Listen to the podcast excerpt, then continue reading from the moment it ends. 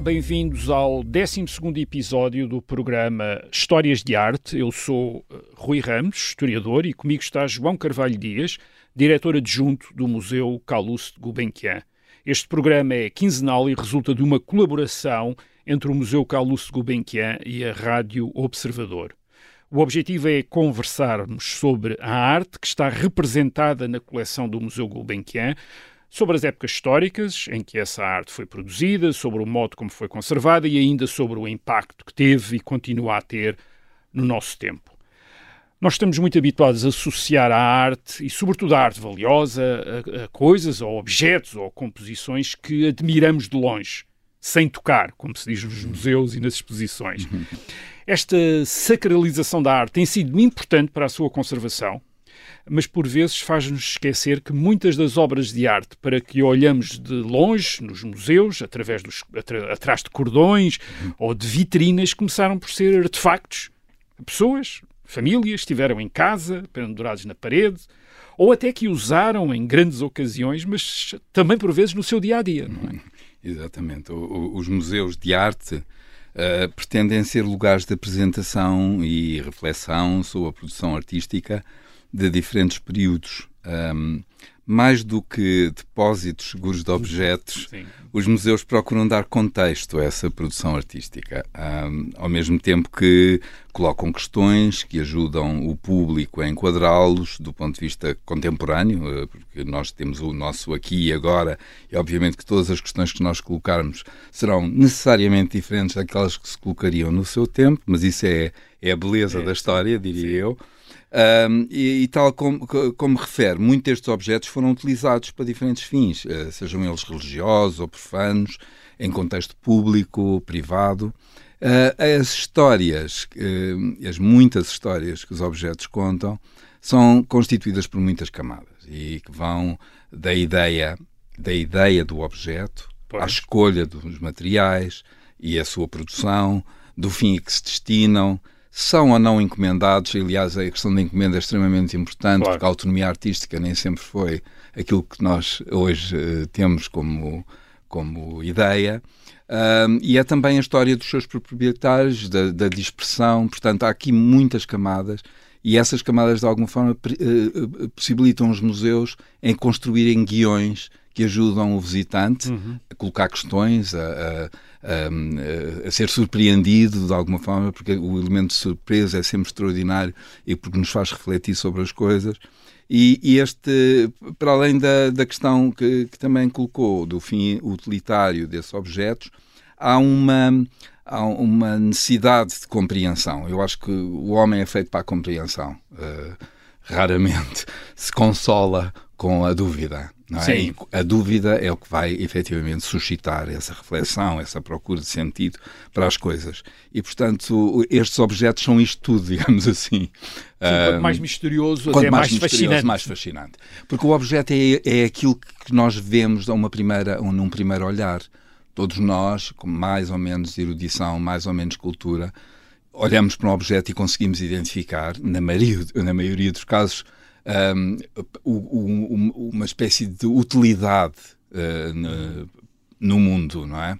Ora, nem todos os objetos são utilitários e a arte, sobretudo a contemporânea, vem pôr em causa muitas destas questões. E claro, e por vezes foram produzidos no, em mundos que claro. se perderam. Exatamente. Eh, e, portanto, nós temos aqui estes restos desses Exatamente. mundos que precisam de ser interpretados, claro, claro, localizados. o que é que isto significava. Exatamente. A arqueologia, de alguma forma, eh, tem muito essa, essa vontade, não é? De, através do fragmento, reconstituir uma ideia de passado, e para isso precisa dos historiadores, precisa do, dos historiadores da arte, precisa de uma série de outros. Eh, eh, eh, agentes, digamos assim, e é, digamos, neste contributo de todos estes agentes que há esta procura de sentido para um objeto que muitas vezes nós uh, apelidamos de artístico, mas que nem sempre foi artístico no momento em que é concebido, não é? E esse esta, é o papel do museu, não? É, é, um, o museu é um papel, não é apenas é, o ter aqueles objetos, é, é valorizá-los, é, é interpretá-los, é apresentá-los. É constantemente uh, estudá-los, porque mesmo uh, em relação àquilo que, nós, que nos parece evidente, um, o tempo tem sempre uh, vai-nos trazendo outras camadas e, portanto, essa atualização do conhecimento, pois. de alguma forma, é absolutamente fulcral à atividade do museu. A joalheria é uma das formas de arte para uso pessoal, quando uhum. produz anéis, pulseiras, colares ou outros adereços de toalete, são artefactos que por vezes são avaliados em função dos metais ou das pedras preciosas de que são feitos, mas que, como nós já aqui referimos, podem ser manifestações de grande inventividade artística e até de perfeição, de perfeição técnica. Aliás, claro. Carlos Gulbenkian colecionou orivesaria do século XVIII francês, por exemplo. Uhum. Portanto, não, foi um, uma forma de arte a, a, que não foi de, de todo indiferente. De todo a francesa do século XVIII foi uma das paixões de Carlos Gulbenkian, colecionador. Uh, ora, Muitas dessas peças uh, provêm de coleções reais, pelo que podemos pressupor a sua utilização, uhum. como objetos de aparato, uh, ainda que utilitários, não é?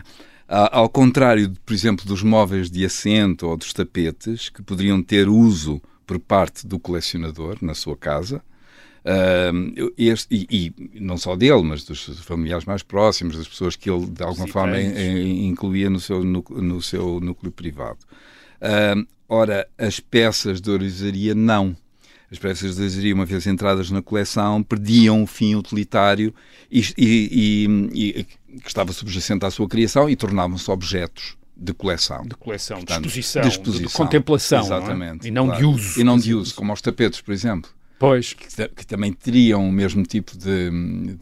há uma preocupação do, do colecionador com alguns tapetes pela sua fragilidade mas outros eram para ser pisados. Eram para ser pisados. Exatamente. Estavam, eram, eram usados como tapetes. E hoje em dia, obviamente, que estão no museu e que estão protegidos e, claro, e mas todo... tiveram a uso. Mas tiveram a uso. Já exatamente. depois de serem exatamente. objetos E eram 16 e 17, eram, eram uh, relevantes, objetos pois, relevantes. Pois, pois. Mas essa questão, essa questão da, da, da utilização do objeto e torná-lo, digamos, uh, parte do nosso cotidiano, é algo extraordinário que, que, também os colecionadores de alguma forma comum, quer dizer, acabam por beneficiar, não é, de terem belíssimos objetos, mas que têm uma função uh, para a qual uh, muitos deles foram concebidos. E, e, em alguns casos pode ser, pode continuar a ser ativa essa Pode função. ser ativa, exatamente, naturalmente.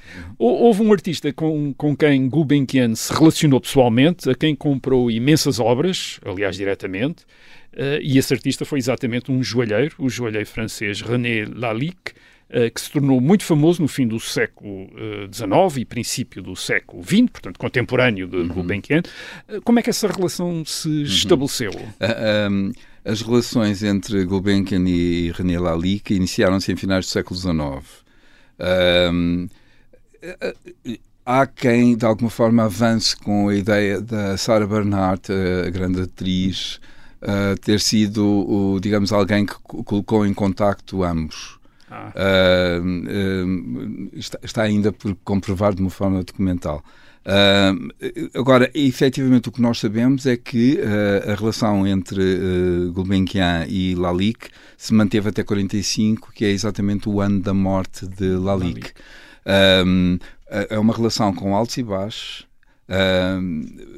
com imenso respeito mútuo, mas são dois caráteres muito, uh, muito peculiares e, portanto, nem sempre o Gulbenkian gostaria de que, que, por exemplo, que Lali tivesse tido mais protagonismo na, na, sua casa, na remodelação da sua casa de Paris. Era uma altura em que Lali estava muito ocupado e isso, de alguma forma, criou aqui algum mal-estar ah. para o colecionador, porque criou a, a 100% no projeto e, e, acabou por não, não conseguir que isso acontecesse. Um, as, as primeiras aquisições de Gulbenkian uh, foram efetuadas talvez numa, numa época em que Lalique já era, digamos, um, um talento, mas que ainda não era o homem uh, tão conhecido como, vem, como virá a ser uh, a partir da Exposição Universal de Paris de 1900, em que ele efetivamente é pois. é catapultado para o estrelato, digamos assim. Um, o, o, nome de uh, René Lalique passa a ser um, uma pedra basilar, digamos, da joalheria francesa. Uh, deste período. Nós, quando falamos aqui da pintura impressionista, tratamos da relação de Gulbenkian com a arte do seu tempo, e, e René Lalique precisamente introduz uhum. também a arte contemporânea na coleção Gulbenkian, uhum. sobretudo o que chamamos arte nova ou arte deco, não é? Uhum. Quer dizer, portanto, Sim, sem dúvida. Aliás, uh, uh, o, o Lalique desenvolve a sua arte segundo as premissas uh, estéticas e culturais que se enquadram primeiro no designado uh, período da arte nova, uh, que, que, utiliza múltiplas referências da antiguidade, os seus mitos, mas também a Idade Média. E também a estética do simbolismo literário, que é muito muitas vezes não, não parece estar tão evidente, mas uh, olhando para os objetos e, e fazendo-lhes questões, colocando-lhes questões, eles, eles acabam por nos dizer uh, que, uh, as questões, por exemplo, do oxímoro, que é essa contradição em termos, não é? por exemplo, o, o, quando Baudelaire fala nas flores do mal, nós uhum. geralmente associamos a flor a algo que é positivo, não é? Uhum. Raramente ela Sim. é maléfola.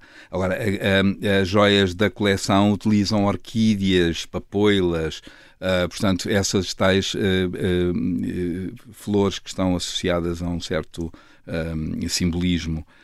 Um, o, o, próprio conceito de metamorfose na joia, por exemplo, Mulher Libélula, que é uma, uma joia icónica da coleção Gulbenkian, talvez a joia mais conhecida de Lalique, ponto. Uh, a utilização de serpentes, de escaravelhos, que não são animais muito simpáticos, mas, pois, mas que estão pois, como joias, não é?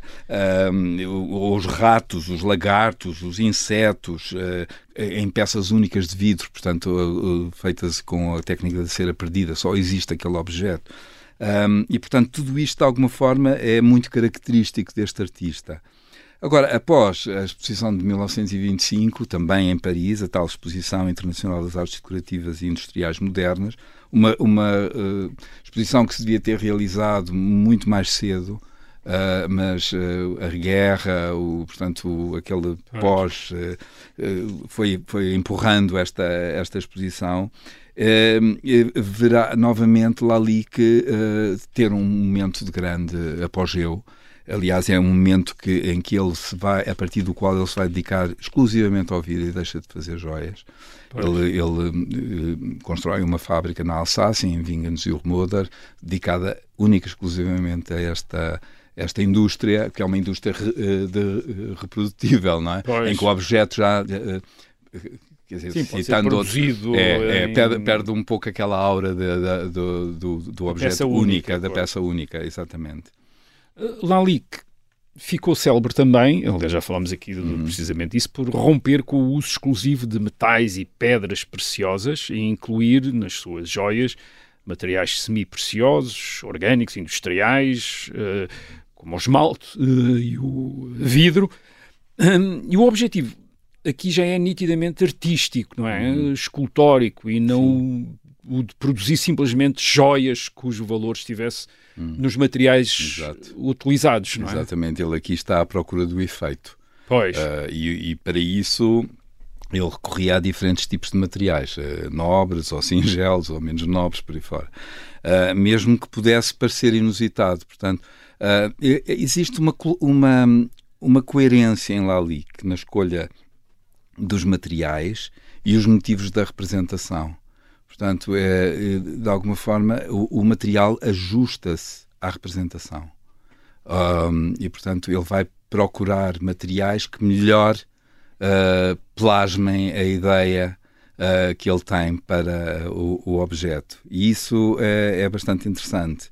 Um, e ele, ele, uh, eu diria que ele não é apenas um, um joalheiro, um, e o apenas aqui não tem uma conotação claro. negativa, pelo contrário, ele é um verdadeiro artista e, e, materializa através das joias um pensamento artístico que por vezes é bastante complexo. Uh, por alguma razão, a, a Yvonne Brunamer, que é uma estudiosa de, já falecida, foi diretora durante muito tempo do Museu des Arts Decoratifs, ela esteve envolvida em muitos estudos sobre, sobre o René Lalique, apelidou como o inventor da, jo da joia moderna. Pois. Que efetivamente é uma outra forma de. Já não são só. Não é só brilho um, e Sim. qualidade das pedras, não é? Valor, digamos, material. Obviamente que uh, não estou a menosprezar o, o, trabalho do joalheiro tradicional, eh, que são extraordinários, claro. mas aqui é utilizar, digamos, todos estes materiais para produzir objetos únicos e singulares, mas que ao mesmo tempo têm qualquer coisa a ver com a, com a grande tradição da história da arte. Pois. Nós, podemos especular uhum. sobre o que poderá ter atraído Calouste Gulbenkian à obra de René Lalique. Uhum. Uh, mas, por exemplo, por um lado, a referência em muitas das obras de Lalique ao rosto e ao corpo feminino, como um paradigma da beleza humana. Há um, aliás, há um pendente com o rosto feminino de 1900, uhum. 1902. E, por outro lado, também o conceito de peça única, antes da sua dedicação ao vidro. Portanto, uma grande parte das peças de Lali que são peças sim, únicas. Sim, sim, exatamente. Uh, na coleção Gulbenkian. Exato, na coleção Gulbenkian. Porque pois. valorizou, o colecionador valorizou muito esse aspecto. Ora, claro que a representação da mulher é uma constante na obra de Lalique, o, o, o tal conceito de peça única, bem entendido. Acrescentarei também o fascínio pela natureza. Sim, uh, e dos seus mistérios, porque esta, esta questão não é uma natureza idealizada, é uma natureza complexificada. Sim, por vezes uh, até agressiva. Agressiva, dizer, exatamente. As garras agreste. da mulher de libela são Sim, agressivas. Ela, ela, ali está num processo de, efetivamente, metamorfose, mas são múltiplas metamorfoses, se quisermos. Um, portanto, há algo de, de transcendente da, da mera construção humana da paisagem. A paisagem é, efetivamente, uma construção humana, não, não existe na natureza, a paisagem é feita pelo Sim, é um olhar. É, é um legado, exatamente. Portanto, é, e é muito interessante pensar uh, que o Gulbenkian uh, não teria sido permeável à corrente simbolista na pintura, portanto não existe essa corrente na, na coleção Gulbenkian, mas ele acabaria por adquirir joias e objetos concebidos segundo esse ideário. E o mesmo acontece nos livros, objetos de arte, em que a corrente simbolista está presente quer ao nível das encadernações, quer ao nível das uh, ilustrações. Portanto, já não falo em termos de conteúdo literário. Estou a falar de, de, do, Sim, que, do que toda aquela uh, aquilo que se junta, digamos, ao texto. E isso acaba por uh, criar aqui uma diversidade de, de, de objetos, de correntes, como queiramos chamar, que tornam ainda mais rica a coleção Gulbenkian. O Gulbenkian adquiriu a René Lalique taças, pisa-papéis, facas para papel, mas hum. também pulseiras, peitorais, gargantilhas. Sabemos que muitas estavam expostas em vitrinas, na hum. casa de Gulbenkian, na Avenue Diana, em Paris. Portanto, Gulbenkian tratou-as já como obras de arte. Exato mas elas eram joias e joias para serem usadas. Uhum. A questão é inevitável. É. Alguma vez foram usadas ou estiveram apenas nas vitrines? Bom, a, a, a, as obras de, que, de René Lally que refere estavam de facto reunidas em espaço próprio. Uh, em espaço próprio de exposição na Casa do Colecionador na Avenida Diana, em Paris, nós não possuímos efetivamente muitas referências relativamente ao uso dessas joias, mas existe uma fotografia da, da Nevarte Gulbenkian, mulher do colecionador, que usa uma belíssima joia em marfim o que nos permite, de alguma forma, especular que é possível que algumas destas joias fossem utilizadas para uso, em uso próprio, não é? Um, mas em ocasiões, com, em ocasiões muito especiais um, e, e, e certamente isso de certeza com, uh, com o beneplácito do colecionador. Uhum. Um, também convém selecionar que, que o desenho da casa de banho privada de Gulbenkian, na Casa de Paris, foi, foi concebido uh, por, uh, por René Lalique. Um, e ele recorria a materiais como pequenos mosaicos em vidro uh, com folha prateada, que, que, fazem lembrar as tecelas romanas, uhum.